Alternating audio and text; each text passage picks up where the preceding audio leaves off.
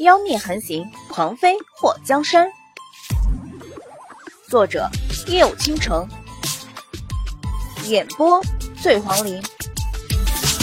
虽然墨界的形式也比较奇怪，不过谁知道他说自己是从另外一个世界穿越来的，会不会被他当成妖怪？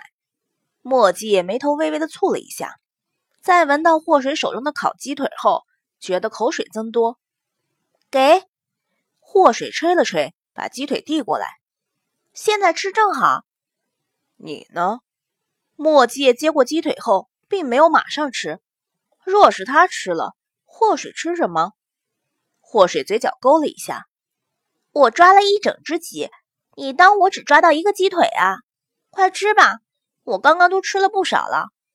墨界顺着他手指的方向看了过去，发现火堆旁。的确还有吃的，这才咬了一口。好吃吗？祸水双眼闪亮璀璨。墨界点了点头。嗯。祸水美滋滋的笑了。这还是你头一次毫不犹豫、没有吐槽的夸我，虽然只是一个嗯。以后我会天天都夸你。墨界吃下鸡腿后，觉得胃里好受多了。祸水坐在他身边。让他靠着他坐着，手中拿着串好的鱼架在火堆上烤。墨界眼眸一紧，这是什么鱼？祸水已经闻到了烤鱼的香味儿，吧唧了一下嘴里的唾液后，垂涎的看着烤着白里泛着金黄的鱼，在水潭里抓的，我也不知道这是什么鱼，不过挺肥的，这一烤都滋滋冒油，吃起来肯定很香，就对了。看着那通体发白的鱼，墨迹沉思了许久。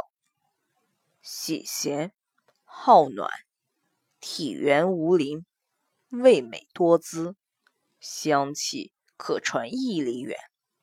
鱼血可以增进内力，鱼肉食用后可强身健体。难道这是武林中人人都想寻到的银血？银血？听上去好高大上的样子。祸水咬了一口已经烤熟的肥鱼后，双眼瞪大：“我勒个去的，太好吃了！说你尝尝。”说着递到了墨迹的嘴边。墨迹在祸水刚刚咬过的地方咬了一口，鱼肉入口滑嫩鲜香，和以往吃过的所有鱼都完全不同。这鱼是你在水潭里抓的？嗯。你喜欢吃，我再去抓。水潭里多着呢。祸水把另外一条也烤熟，递给墨迹叶。我再去抓几条。水儿，啊，注意安全。祸水点了点头，一脸幸福的拿起自制的鱼叉子去叉鱼。等祸水拎着两条比刚刚烤好的鱼还大的鱼回来的时候，愣了一下。墨迹叶盘膝坐在火堆前。双手一上一下，掌心相对，身边是鱼肉，吃的非常干净的整条鱼的鱼刺。见过电视里演过武侠片里的高手，一这样就是在运功。祸水坐在墨界的身旁，屈膝坐好，双手托着下巴看着他。一个时辰过去后，墨界姿势都没变。两个时辰过去，他还是坐如钟。祸水在天亮之前又添加了两次柴火，让火堆不会熄灭。等天色大亮的时候，祸水的头不断的点来点去，最后还没等到墨界收工，他就睡着了。墨界猜的不错，祸水抓到的鱼的确是武林中人求而不得的银血。这种鱼在很多武功秘籍上都有过提及，更甚者。有些至高无上的武功，在练到最高层的境界时，一定要有这种鱼当引子，否则就会走火入魔，心脉受损。经过一夜的运功，墨界发现自己已经受损的心脉竟然慢慢的修复，在摔下来之前，为了救祸水而耗费的功力，一点点的都复原了。等他再次睁开双眼的时候，目光清亮，血丝全无。身体似乎更加轻盈，胸口的剧痛也消失了。墨迹收工后，感觉整个人都像脱胎换骨了一般。当年走火入魔留下的病根，似乎也减轻了不少。看到祸水坐在一旁睡得香甜，墨迹的脸上露出一抹连他自己都不知道的宠溺的笑容。他脱下外衣披在他的身上，伸出手揽住他的肩膀，让他靠了过来，低下头看着他靠在他胸膛上的小脸，他的目光中满是柔情。谁说这个丫头是煞星是灾星？她于他而言。明明就是个福星，如果不是他的话，他这辈子恐怕都不知道，在这天坑的下面会有银雪这种鱼。他当年练功练到最后一层，关键时候走火入魔，如果不是他师傅用尽了几十年的功力保他，他恐怕已经死了。天生他身体就不好，就像祸水所说。他这病是从娘胎里带出来的，只能靠后天来补，否则根本无法痊愈。再加上走火入魔带来的损伤，十几年来，不光他在尝试，他身边的每个人都在寻找能助他恢复功力的办法。墨界知道，就算他不耗费了功力救祸水，他在用了两次毁天灭地后，也已经经脉全损。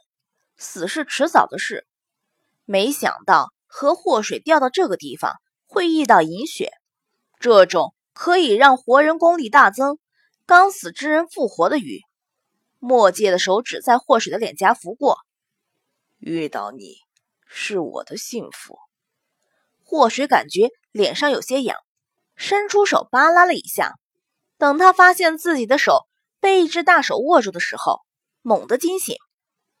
说，他不敢置信的看着莫吉，此时神清气爽的坐在他的身边，他的脸色不再烧得通红，也不像之前那样惨白，没有血色。此时的他看上去健康的很。看到叔还活着，高兴吗？墨迹对着他一扬眉，祸水伸出手揉了揉双眼。我的天啊，我这不是在做梦吧？这一夜之间你就好了？谁给你开了金手指吗？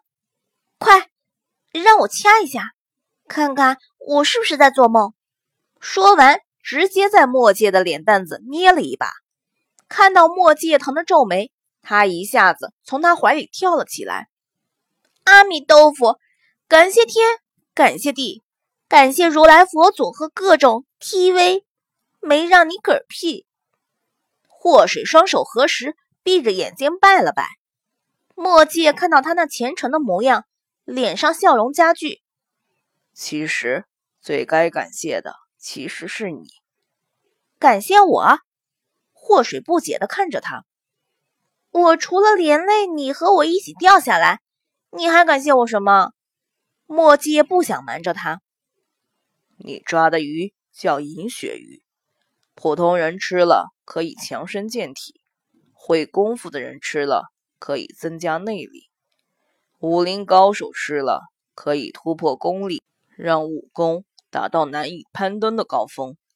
我之前心脉受损，内伤严重，如果不是吃了你烤好的鱼，估计没几日可活。真真的假的？祸水看到自己后抓的鱼。还挂在架子上，忘记烤了。听到墨界的话，马上跑过去烤鱼。这么珍贵的东西可不能浪费了。墨界坐在他的身边，我来吧。祸水不想鄙视，不过还是小小的鄙视了他一下，说：“你会烤吗？”墨界脸颊抽搐了一下。丫头，你用人家的短处讥讽人家，这样真的好吗？你教我。墨迹从祸水的手中接过一条鱼，学着他的样子夹在火堆上。祸水嘴角翘起，那你跟我学啊。先这样。墨迹学着祸水的样子把鱼翻身，看到他怎么做，他就跟着做。不知不觉，他被他脸上丰富多彩的表情吸引，目光逗留在他的脸上。因为太过专注看他脸上的表情，停顿了手上的动作。很快，一股子焦糊的味道传出。啊，叔，你看什么呢？鱼都糊了，喂！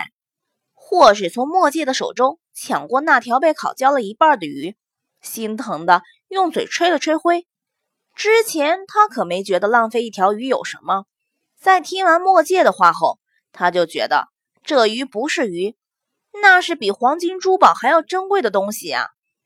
看到祸水这心疼鱼的模样，墨界脸上带着笑，一伸手抱住了他。水儿，啊！祸水被他抱进怀里的时候，手上的两条鱼都掉地上了。说：“你怎么了？”我喜欢你。莫基也低下头，在他耳边低语。祸水的嘴唇颤抖了一下。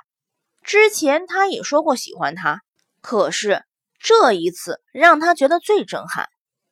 我也喜欢你，好像比喜欢还多了那么一点喜欢。说。如果能回去，就马上结婚吧。祸水扬起脸，看着莫继业那张满是宠溺笑容的脸，他觉得此时的满足感是从来没有过的。依你，墨界低下头，轻啄他的唇，都依你。